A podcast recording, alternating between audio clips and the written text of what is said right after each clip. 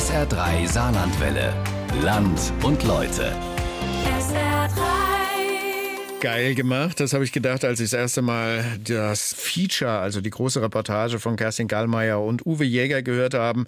Die haben sich nämlich ausgedacht, eine fiktive Szenario, ein fiktives Drehbuch. Ein Energieversorger wird von Cyberterroristen angegriffen. Und das Ganze spielt im Saarland. Und dazu haben sie Experten und Expertinnen-Interviews dazu gemixt. Und das Ganze hat einen Preis gewonnen. Es gab den Preis beim Journalistikpreis Informatik 2022. Hauptpreis in der Kategorie Audio. Und weil das Ding wirklich richtig gut ist, senden wir es heute nochmal. Die Gefahr aus dem Netz. Kerstin Gallmeier, Uwe Jäger, Land und Leute auf SR3 Saarlandwelle. Es ist sehr früh am Sonntagmorgen, dem 14. Juli 2019. Noch ist alles ruhig. Gegen 6.15 Uhr geht bei Hans-Peter Blug in Saarlouis das Telefon. Blug, guten Morgen. Guten Morgen, Hans-Peter. Am anderen Ende der Leitung das DRK-Krankenhaus in Saarlouis. Okay. Eine der Einrichtungen, für die Hans-Peter Blug verantwortlich ist. Ja, Irgendetwas ist nicht in Ordnung. verstehe. Hans-Peter Blug ist Leiter des IT-Managements in der DRK-Trägergesellschaft Südwest, einem Krankenhausverbund, zu dem auch die DRK-Klinik in Saarlouis gehört. Ich schaue mir die Sache direkt an und melde mich wieder. Tschüss. Die Anruferin, eine Kollegin, die Bereitschaftsdienst hat. Offenbar ist da ein Problem bei der Anmeldung an den Computern in der Klinikküche. Der Ruf kam aus der Küche, weil dort wollte man die Produktionspläne für die Speisepläne ausdrucken und für die Speisen ausdrucken. Sie hat natürlich dann zuerst gecheckt, was los ist, äh, warum funktioniert das Anmelden nicht und hat dann relativ schnell festgestellt, dass bestimmte Verzeichnisse komische Strukturen aufweisen. Das heißt, äh, da waren Benennungen drin, kryptischer Art, die man nicht mehr lesen konnte. Was war passiert? Die IT des Saarlouier Krankenhauses wurde gehackt. Wer oder was genau dahinter steckt, zu dem Zeitpunkt nicht klar. Sicher war nur, Daten auf dem Computer wurden bis zur Unlesbarkeit verschlüsselt. Eine Horrorvorstellung für jede Klinikleitung. Ja, es war im ersten Moment ein Schauer über den Rücken gelaufen, so muss man es wirklich beschreiben. Also, oh, leck. Schnell wird festgestellt, nicht nur die IT im DRK-Krankenhaus in Saarlouis ist betroffen, sondern die der gesamten Trägergesellschaft Südwest. Auch die DRK-Klinik in Mettlach. Insgesamt ein Dutzend Kliniken. Wir haben dann Zugriffe gehabt, aufgeschaltet, äh, mir die Sachen angeschaut. Ich habe die Suche erweitert dann vom Saarland nach Rheinland-Pfalz, habe gesagt, schau mal dort die Sachen an. Habe dann prompt das Gleiche festgestellt, habe gesagt, okay, das ist keine Kleinigkeit, das ist eine größere Geschichte. Wir sind also komplett gehackt worden. Die Entscheidung ist relativ schnell gefallen, alle Systeme abzuschalten, damit sich nicht äh, weiter verbreiten kann. Wir wussten ja nicht genau, was genau passiert, also nehmen wir den Strom mal weg. Hans-Peter Blug hatte erst ein paar Monate zuvor die Leitung der IT in der DRK-Trägergesellschaft Südwest übernommen. Es gehört zu seinem Job, das Computernetzwerk des Klinikverbunds vor Angriffen aus dem Netz zu schützen. Und dann kam der 14.07.2019.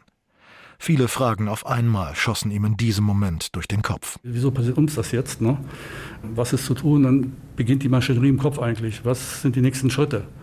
Weil ich denke mal, man rechnet damit, aber also man hofft nicht damit, aber irgendwann kommt es trotzdem. Und dann muss man gewappnet sein. Und an der Stelle war es halt eben so gewesen, dass wir relativ schnell die Sachen angelaufen lassen, indem wir hingegangen sind. Abschaltung Punkt 1, dann zwei Leute dran gesetzt und Team fangt an zu suchen, findet die Ursache, wann können wir wieder in Betrieb gehen, weil die Fragen waren natürlich relativ schnell hochgekommen. Ne? Gute 36 Kilometer entfernt vom Saarlouier DRK-Krankenhaus in Friedrichsthal, ein weiterer Cyber-Tatort, einer von vielen im Saarland. Die ehemalige Villa Reppert des Glasfabrikanten Gustav Reppert in Friedrichsthal.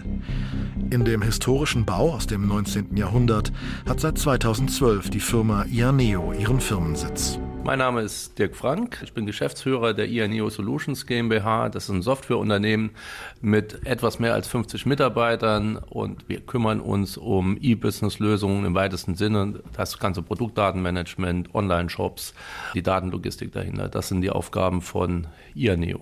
Dirk Frank, 46 Jahre alt, hat sich schon als Jugendlicher für Computer interessiert, dann Informatik studiert. Er und seine Belegschaft kennen sich also ziemlich gut aus mit Internet, Computern und den Tücken bei der Sicherheit im Netz. Und trotzdem schützte das sein Unternehmen nicht vor einem Angriff aus dem Internet. Im Jahr 2017 schlagen die Hacker zu. Auch auf einem seiner Firmenserver ist auf einmal alles verschlüsselt. Da gibt es eine Datei in jedem Ordner, in dem verschlüsselte Informationen liegen. Beim Öffnen der Dateien erscheint eine Botschaft der Hacker auf dem Bildschirm. It's just a business im Klartext. Da steht quasi drin, dass der Angreifer nicht interessiert ist an den Informationen, nicht interessiert an unserem eigentlichen Geschäft.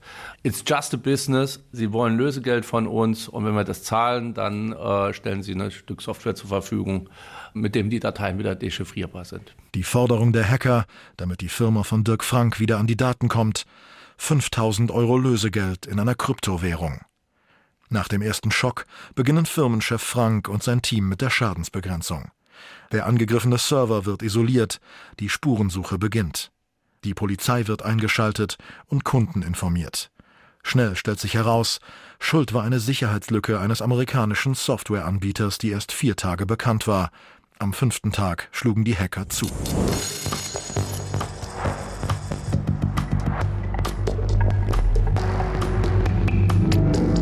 Was hinter beiden Fällen gesteckt hat? Ransomware.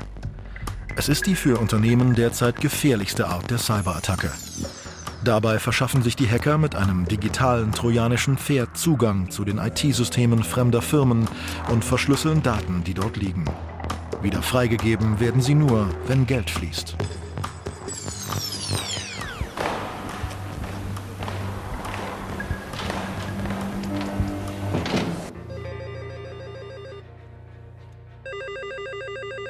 Im Landespolizeipräsidium in der Saarbrücker Hellwigstraße sitzt eine Spezialeinheit, die es noch keine zehn Jahre gibt.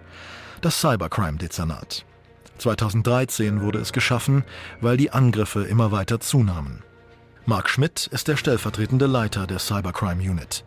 Ein sportlich und besonnen wirkender Polizist mit viel Informatik-Sachverstand. Jemand, der im Gespräch jedes Wort, das er sagt, genau abwägt. Erpressungsversuche wie die von Ianeo oder dem DAK-Krankenhaus in Saarlouis landen bei Mark Schmidt auf dem Schreibtisch. Wie viele Angriffe es tagtäglich sind, ist schwer zu sagen. Es gibt Tage, da klingelt das Telefon ziemlich oft.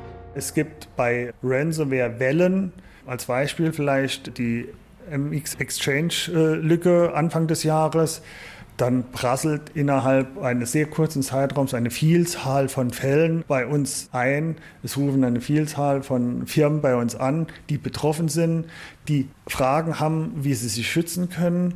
Und dann gibt es Phasen, dann kommen keine 20 Anrufe am Tag. Man kann es also nicht statistisch festmachen, hier rufen 30 Leute pro Tag an. Die Angriffe sind vielfältig. Neben Ransomware gibt es sogenannte DDoS-Attacken, bei denen etwa Computer durch eine Unmenge von Anfragen gecrashed werden. Oder das Vortäuschen einer falschen Identität, zum Beispiel der vermeintliche Chef, der eine Überweisung anweist, Spoofing genannt. Oder das Phishing, wenn persönliche Daten abgefangen werden. Wer die betroffenen Firmen sind, darüber darf die Polizei nicht sprechen. Es sei denn, ein Unternehmen geht damit selbst an die Öffentlichkeit. Die Firmen wollen das ja anzeigen, um praktisch die Täter zu ermitteln und nicht um dann bekannt zu werden. Äh, beispielsweise eine Bank oder eine andere Firma, die will ungern in der Presse stehen, weil man dann auch äh, befürchten muss, dass die Kundschaft zur Konkurrenz wechselt, weil man sagt, da bin ich ja nicht sicher, das sind meine Daten nicht sicher. All das sind äh, Reputationsschaden, schlechte Werbung im Prinzip gibt. All das sind Punkte, die Firmen dann abhalten, sowas zu machen. Nicht nur deshalb stellen Cyberangriffe eine Riesenbedrohung für Unternehmen dar. In Zeiten von Homeoffice wird das Risiko noch größer. Betroffen sind alle Arten von Betrieben, von der kleinen Werbeagentur oder dem Handwerker bis zum mittelständischen Unternehmen. Genauso wie große Konzerne, die weltweit agieren aber auch Behörden, kritische öffentliche Infrastruktur wie Strom- oder Wasserwerke, Krankenhäuser wie das DRK-Krankenhaus in Saarlouis, der Flughafen in Saarbrücken oder Banken oder Supermärkte werden Opfer. Wenn etwa die Produktion oder Verwaltung lahmgelegt wird oder Systeme wiederhergestellt werden müssen, dann kann das viel Geld kosten.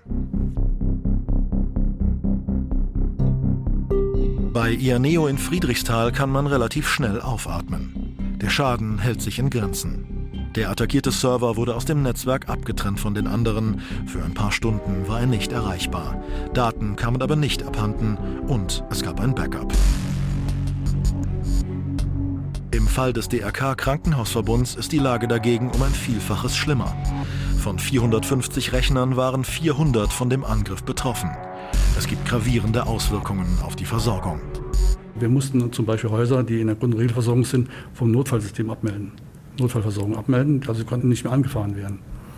Weil wir nicht wussten, was los ist, ne? was ist mit den Daten. Erinnert sich der IT-Verantwortliche Hans-Peter Blug. In Rheinland-Pfalz, in Westerwald, da haben wir fünf Kliniken und das ist eine große Fläche, die abgedeckt wird. Wenn das auf einmal wegfällt, ist natürlich prompt eine Panik da oben entstanden. Das DRK-Krankenhaus in Saarlouis verfügt neben Abteilungen für innere Medizin und Chirurgie auch über eine Gynäkologie und Geburtshilfe und über 200 Betten. Auch hier können Patienten wegen des Cyberangriffs erstmal nicht aufgenommen und behandelt werden, keine Befunde festgehalten werden. Das war für jeden definitiv dramatisch gewesen, auch für die behandelnden Leute, die Informationen brauchen. Sie konnten ja nicht mal auf eine Akte zurückgreifen an der Stelle. Ne? Das heißt ja, was digitalisiert war. Gott sei Dank gibt es noch viele Papierakten. Da konnte man natürlich reinschauen, aber alles, was schon mal digital erfasst war, stand zu dem Zeitpunkt nicht zur Verfügung. Statt wie sonst Daten in den PC einzugeben, müssen Ärzte und Pflegepersonal wieder mit Stift und Papier alles handschriftlich festhalten. Röntgenbilder, Aufnahmen aus dem Computertomographen oder Laborbefunde können nicht mehr abgespeichert werden. Auch Operationen müssen teilweise verschoben werden. Rund anderthalb Wochen dauert es, bis in fast allen Krankenhäusern der Betrieb wieder einigermaßen normal läuft. Nachdem alles soweit mal informiert war, haben wir uns zu dritt an die Suche gemacht, weitergesucht und haben dann die ersten Schritte gefunden, wo wir festgestellt haben, was passiert ist überhaupt. Und dann auch den Erpresserbrief gefunden. In jedem Verzeichnis lag einer. Das war ein englischer Text gewesen. Das muss man salopp formulieren. Ja, wir wollen Ihnen eigentlich nichts Böses, ja, aber wir sind Hacker, wir machen auch nur unseren Job. ist wirklich so salopp hat es geklungen. Ja, ja äh, tut uns leid, dass wir Sie angegriffen haben, aber Sie können gerne, wenn Sie äh, Folgendes machen, also sprich ins Darknet gehen mit einem gewissen Code, äh, können Sie gerne mit Überweisung von 2.500 Dollar, da können Sie gerne die Sachen wieder freischalten lassen. Zweieinhalbtausend. Das klingt ja erstmal gar nicht so viel. Nur das Problem war gewesen, die zweieinhalbtausend haben sie auf jedes Verzeichnis bezogen, das verschlüsselt war. Und das waren zigtausende. Wir haben das gar nicht nachgerechnet. Eine Millionensumme wäre mit Sicherheit zustande gekommen. Nach Zahlen des Branchenverbandes Bitkom sind neun von zehn Unternehmen zuletzt von Cyberattacken bedroht gewesen. 223 Milliarden Euro Schaden sind entstanden, mehr als doppelt so viel wie noch 2018, 2019. Cybercrime soll mittlerweile einträglicher sein für die organisierte Kriminalität als Drogenhandel. Cybercrime-Spezialist Mark Schmidt von der Polizei im Saarland rät davon ab, Lösegeld zu zahlen. Da man nie weiß, entschlüsseln die Täter wirklich oder kassieren sie noch äh, dankenswerterweise den Betrag mit ab und melden sich dann nicht mehr. Firmen, Behörden und Einrichtungen, die Opfer von Cyberangriffen geworden sind oder sich davor schützen wollen, bekommen Hilfe vom Cybercrime-Dezernat der Polizei.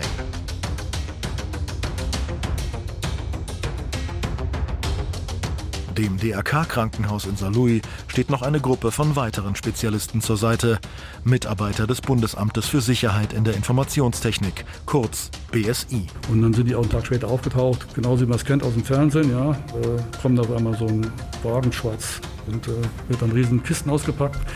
Das hatten wir dann in Neuwied, äh, so ein Raum, noch ein bisschen größer, komplett mit Equipment voll, dann haben die sich in unser System angeschlossen und haben dann analysiert. Und alles, was wir ausgebaut haben oder weggenommen haben, haben wir denen gebracht, damit die das weiter analysieren konnten. Und die gehen dabei ganz systematisch vor, erklärt Gerhard Scharphüser, stellvertretender Präsident des BSI, das jetzt auch eine Zweigstelle in Saarbrücken hat. Wenn ein Cyberangriff eingetreten ist, dann haben wir unsere sogenannten MIRTs, Mobile Incidents Response Teams, wo dann eine Truppe von vier bis fünf Leuten vor Ort vorbeikommt und erstmal eine Diagnose macht, was ist passiert, Hilfestellung gibt, wie man operativ mit dem Fall klarkommt, also klassisches Krisenmanagement, Beratung dabei, aber auch eben Sensorik dann in die Anlagen packt, um festzustellen, was ist wirklich passiert, was muss ich tun, um den Angriff einzudämmen oder gar abzustellen.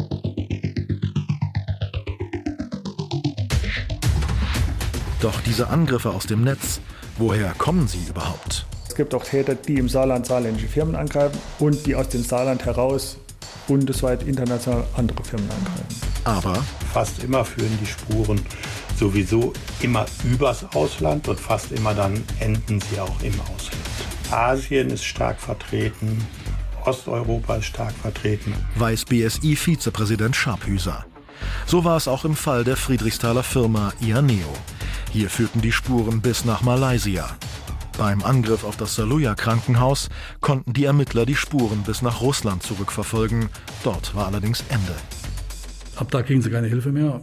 Seitens der Staatsanwaltschaft Koblenz ist ein Amtshilfeersuchen äh, dorthin gegangen von dem habe ich nichts mehr gehört, sagen wir so. Es hat sich verlaufen, glaube ich, oder totgelaufen. Tatsächlich ist die internationale Zusammenarbeit bei Strafverfolgung von Cybercrime noch eine der großen Herausforderungen.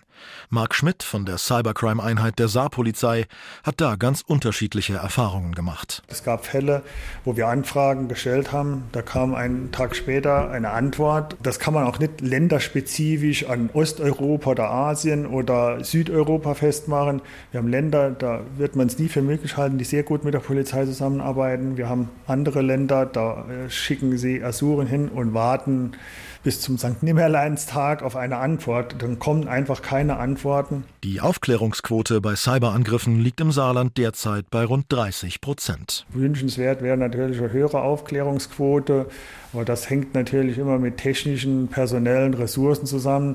Zum einen ist das Saarland ein kleines äh, Bundesland, zum anderen hat man natürlich nicht die Ressourcen wie eine NSA oder eine nationale Behörde. Wünschenswert wäre natürlich, dass man äh, die entsprechenden Ressourcen hat, um alles verfolgen zu können. Um die Täter ausfindig zu machen. Für die, die ihnen zum Opfer fallen, sind sie gesichtslos. Und doch sind es echte Menschen, die irgendwo anders auf der Welt hinter ihren Bildschirmen sitzen und per Computercodes Systeme lahmlegen. Kommerzielle Hacker, die schnelles Geld verdienen wollen, unbedarfte Jugendliche, die das als Herausforderung sehen, oder auch staatliche Akteure, die bewusst sabotieren. In vielen Fällen sind sie den Strafverfolgern einen großen Schritt voraus. Oft ist es so, dass die Täter, die Straftäter mit Lichtschwertern kämpfen und die Polizei mit dem Holzschwert hinterherkommt. Doch es gibt Hoffnung. In Saarbrücken auf dem Unicampus Allerdings derzeit im Düsseldorfer Homeoffice sitzt einer, der versucht, schneller und besser zu sein als diese Hacker. Professor Christian Rosso.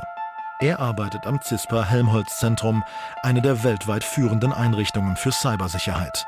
Rosso ist Spezialist für Schadsoftware. Ein großes Problem, was wir sehen, ist, dass wir täglich Hunderttausende neue Schadsoftware-Instanzen auf dem Markt sehen. Und das sind Hunderttausende, wenn nicht sogar eine Million. Und es gilt natürlich jetzt aus diesem riesen Heuhaufen die Nadel zu finden, die neu ist. Man muss immer hergehen und versuchen, möglichst schnell gegen diese neuen Angriffe Gegenmaßnahmen zu finden. Allerdings, statt immer nur zu reagieren, will Rosso es den Cyberkriminellen lieber sehr viel schwerer machen, sich überhaupt in fremde Systeme zu hacken. Wir möchten von diesen reaktiven Schutzmaßnahmen wegkommen und eher Systeme designen, die von Anfang an sicher sind, die man von Anfang an gar nicht implementieren kann. Die große Schwierigkeit dabei ist natürlich, die Nutzbarkeit der Systeme nicht gleichzeitig zu gefährden. Ich kann Ihnen ein ganz sicheres System erstellen, was aber nicht nutzbar ist durch niemanden. Und das ist ein großes Dilemma, in dem wir sind, wo auch quasi unsere Forschung drin steckt, sehr viel Fleiß reingeht. Noch sicherere Systeme sind das eine. Ein weiterer wichtiger Faktor, aber ebenso wichtig, der Mensch, der vor dem Computer sitzt. Meistens ist der erfolgreiche Einstieg in einen Angriff fast immer über die Bürokommunikation. Dass man eben über eine infizierte E-Mail, über einen infizierten Link sich einen Erstzugang zur Bürokommunikation eines Unternehmens verschafft. So die Erfahrung von BSI-Vizepräsident Scharphüser. Das Einfallstor, durch das die Hacker ins DRK-Krankenhaus in Saarlouis eindringen konnten, klingt fast zu banal. Es war ein Administrator-Account mit sehr vielen Rechten gepaart, mit einem zu leicht zu knackenden Passwort, gibt Hans-Peter Blug vom DRK-Krankenhaus zu. Das war eines dieser schlimmen Fälle, wo man dann, äh, ja, Sie kennen ja das 1, 2, 3, 4, 5, 6, 7, 8, ist, ist nur ein Beispiel, so war es jetzt nicht gewesen, aber so in der Art war das Passwort gewesen und äh, war zu leicht erkennen. Das war auf jeden Fall der User, mit dem er weitergekommen ist. Mit diesem User hat er Adminrechte gehabt und mit diesen Adminrechten konnte er an jede Maschine bei uns rankommen. Und des Weiteren war es noch ein Punkt gewesen, äh, mit diesem User hat er dann auch noch eine Lücke gefunden, den ein Kollege beim Testen von bestimmten Servern hat er in der Firewall eine Lücke hinterlassen. Die ähm, hat zum Testen die aufgemacht, hat damit getestet, hat dann aufgehört zu testen, hat sie nicht mehr zugemacht. Und diese Lücke hat er auch gefunden gehabt. Also sind menschliche Punkte eigentlich, die dann passieren können. Dank relativ frischer Backups war der Datenverlust nicht dramatisch. Das vermutlich millionenhohe Lösegeld hat der Klinikverbund an die Cybererpresser nicht gezahlt. Ebenso wenig wie die Friedrichsthaler Firma Ianeo. Am Ende, meint Hans-Peter Blug aus Saarlouis, ist der Angriff im Jahr 2019 für das Krankenhaus in Saarlouis und die Schwesternhäuser nochmal glimpflich ausgegangen. Die Daten wurden nur verschlüsselt. Katastrophal wäre es gewesen, wenn die Angreifer Patientendaten verfälscht hätten. Stellen Sie sich vor, Sie ändern Werte, die ändern Befunde, was alles machbar wäre. Sie machen aus einem kranken Menschen einen gesunden Menschen und machen aus einem gesunden Menschen einen todkranken Menschen. Und die kommen dann wieder zur Behandlung und es wird dann diese Information wird gelesen und es wird verkehrt behandelt und dann entsteht der Schaden. Oder es werden, äh, das war bei uns das Glück gewesen, die Medizingeräte Gott sei Dank nicht angegriffen, weil die im separaten Netz laufen. Wenn die Medizingerätschaften, weil die immer mehr gekoppelt werden sollen, jetzt mit dem System, das ist der nächste Punkt, da muss jetzt auch äh, mehr gemacht werden. Wenn dann zum Beispiel während der OP ein OP-Roboter angegriffen wird, was machen sie dann? Das ist alles machbar.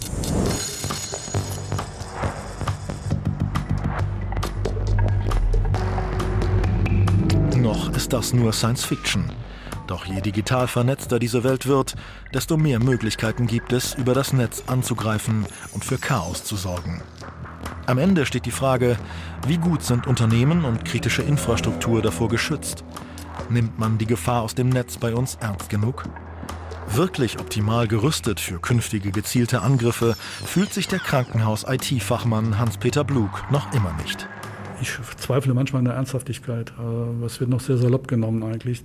Ach, das merkt man auch, auch jetzt bei uns in den Einrichtungen eigentlich wieder. Nachdem das irgendwann wieder am Laufen war, ist es relativ schnell vergessen, dass es passiert war. Wenn wir heute natürlich darauf hinweisen, wir haben noch, ähm, Achtung, da könnte, ja, ist doch nicht tragisch, muss doch funktionieren. Und ich denke mal, so ist die Einstellung. Man müsste da viel mehr publik machen, beziehungsweise viel mehr äh, intensiver daran arbeiten, dass das Verständnis weitaus mehr wird an der Stelle.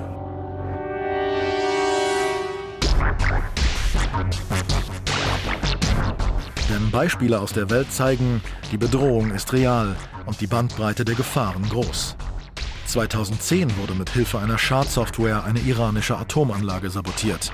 2016 knipsten Cyberangreifer die Stromversorgung von Kiew aus. Im Sommer wurde in den USA die größte Pipeline des Landes angegriffen, was zu Engpässen bei der Benzinversorgung und langen Schlangen an den Tankstellen geführt hat. Daten werden geleakt, Wahlen manipuliert. Auch bei uns im Saarland lauert die Gefahr, nicht nur für Unternehmen und Behörden, sondern auch für kritische Infrastruktur. Das will auch der CISPA-Experte Christian Rosso nicht ganz abstreiten. Mit einem gezielten Eingriff kann man wahrscheinlich es auch schaffen, da entsprechende Sachen zu äh, unterbinden, zum Beispiel die Stromversorgung im Saarland oder vielleicht sogar überregional zu unterbinden. Und das sind Eingriffe, die haben wir glücklicherweise noch nicht so oft gesehen, aber die sind prinzipiell denkbar. Aber das zur Beruhigung. Man muss aber natürlich auch sagen, dass diese Stellen sich der Angriffslage bewusst sind und sich dann auch besonders dagegen schützen. Das heißt, das praktische Risiko von Angriff sehe ich da nicht sehr groß, stand jetzt. Aber leider ist natürlich immer irgendwann das erste Mal.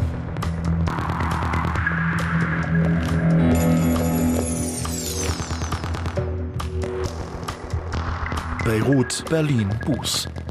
Überall ist die Gefahr aus dem Netz allgegenwärtig.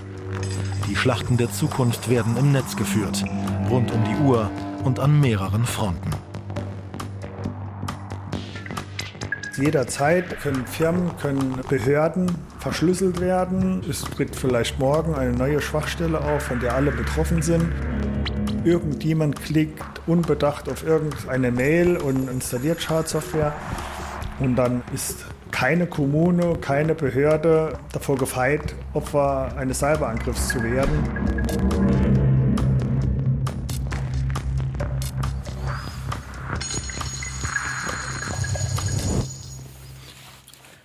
Na, da sage ich doch mal, ich war ja überhaupt nicht beteiligt. Dieser Preis, den das Feature bekommen hat, der war gerechtfertigt. Die Gefahren der Cyberangriffe an einem fiktiven Beispiel im Saarland dargestellt von Kerstin Gallmeier und Uwe Jäger. Und das Ganze können Sie nachhören auf allen Plattformen, ARD Audiothek, sr3.de, sogar auf YouTube. Empfehlen Sie es ruhig weiter und ja, ein bisschen erschrickt man schon, wenn man das alles hört.